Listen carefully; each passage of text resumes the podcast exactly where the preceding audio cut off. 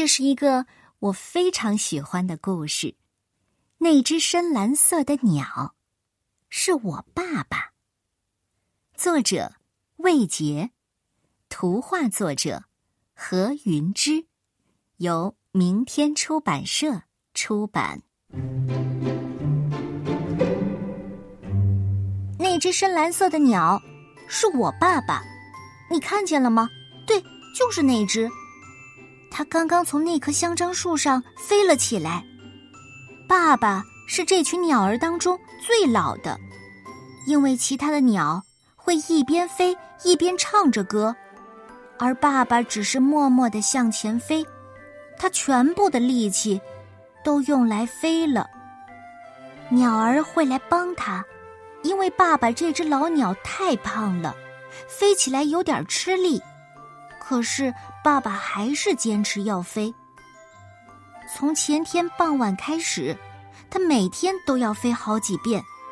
每次飞完，从香樟树上下来的时候，爸爸都笑眯眯的看着我，而我却摇摇头。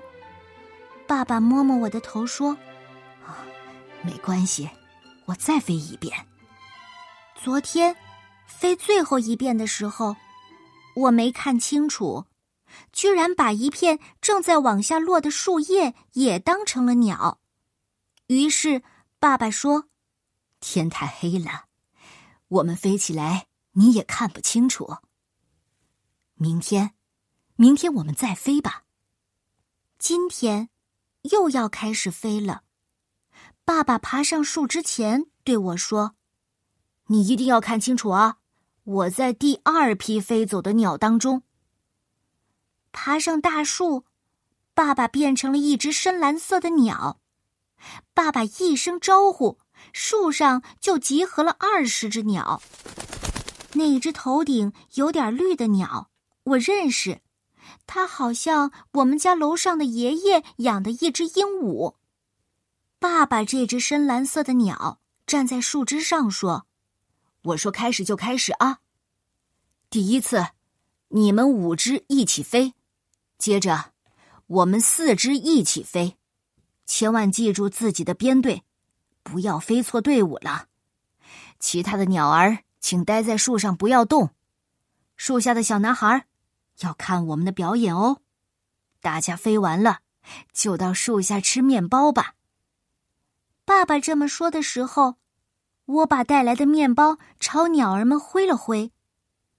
爸爸这只深蓝色的鸟跟着其他的鸟儿一起飞了三遍，最后一遍，爸爸明显有点喘。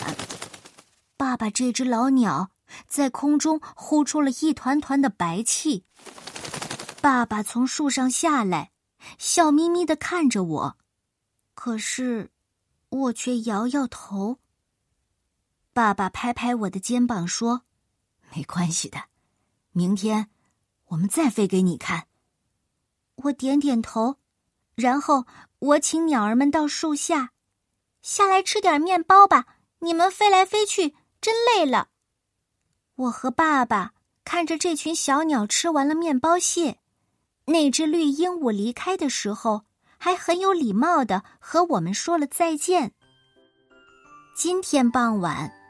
我放学回到家，看见爸爸正在换羽绒服。爸爸说：“这样比较轻，飞起来不会太累。”爸爸的羽绒服也是深蓝色的，所以等了一会儿，飞起来的那只深蓝色的鸟还是我爸爸，像昨天一样。爸爸带我来到香樟树下，这次不用爸爸招呼了。鸟儿们早就等在那里了。爸爸爬上树，立刻变成了深蓝色的鸟，哼看上去真的轻巧很多。就在爸爸和那些鸟儿们又准备起飞的时候，我朝香樟树上的爸爸鸟大喊：“爸爸，你不用再变成老鸟飞来飞去了，因为我会做那道数学题了。”树上一共有二十只鸟，第一次飞走了五只，第二次飞走了四只。那现在树上的鸟比原来少了几只呢？少了九只。你喜欢这个故事吗？哼，这真的是一个好故事呢。梅子涵老师说：“我在读到它的时候啊，有点吃惊。没有想到，他是一个父亲在教孩子做数学题。教孩子做数学题，可以写成一个这样的故事：胖胖的父亲扮成一只鸟儿飞，好像我们曾经读到的另一个版本《背影》。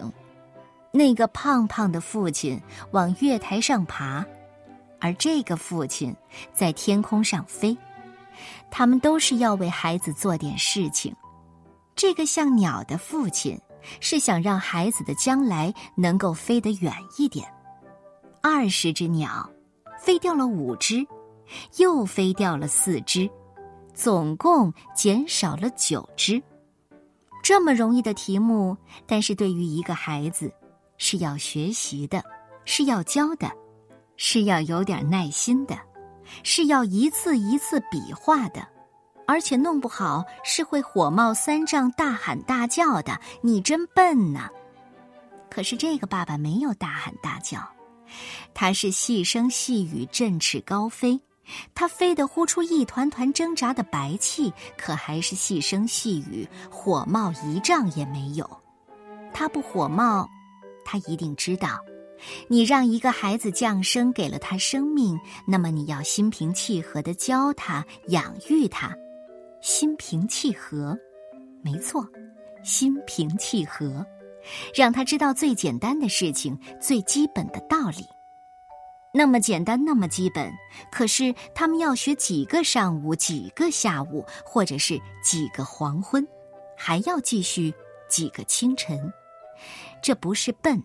反而是年纪太小，不该让你心烦而让你欣喜，因为他们真的好简单呐，他们离成熟还好远呢，他们还需要你教，要依靠你，告诉他最最最基础的东西，而且他终于告诉你：“爸爸，我会做了。”你说，这是多么有生命喜悦、生命感动的事情。嗯，希望所有的爸爸妈妈，孩子的一生真的很依靠我们去指引。我们真的能教孩子一点什么呢？也就是在他们小的时候，真的。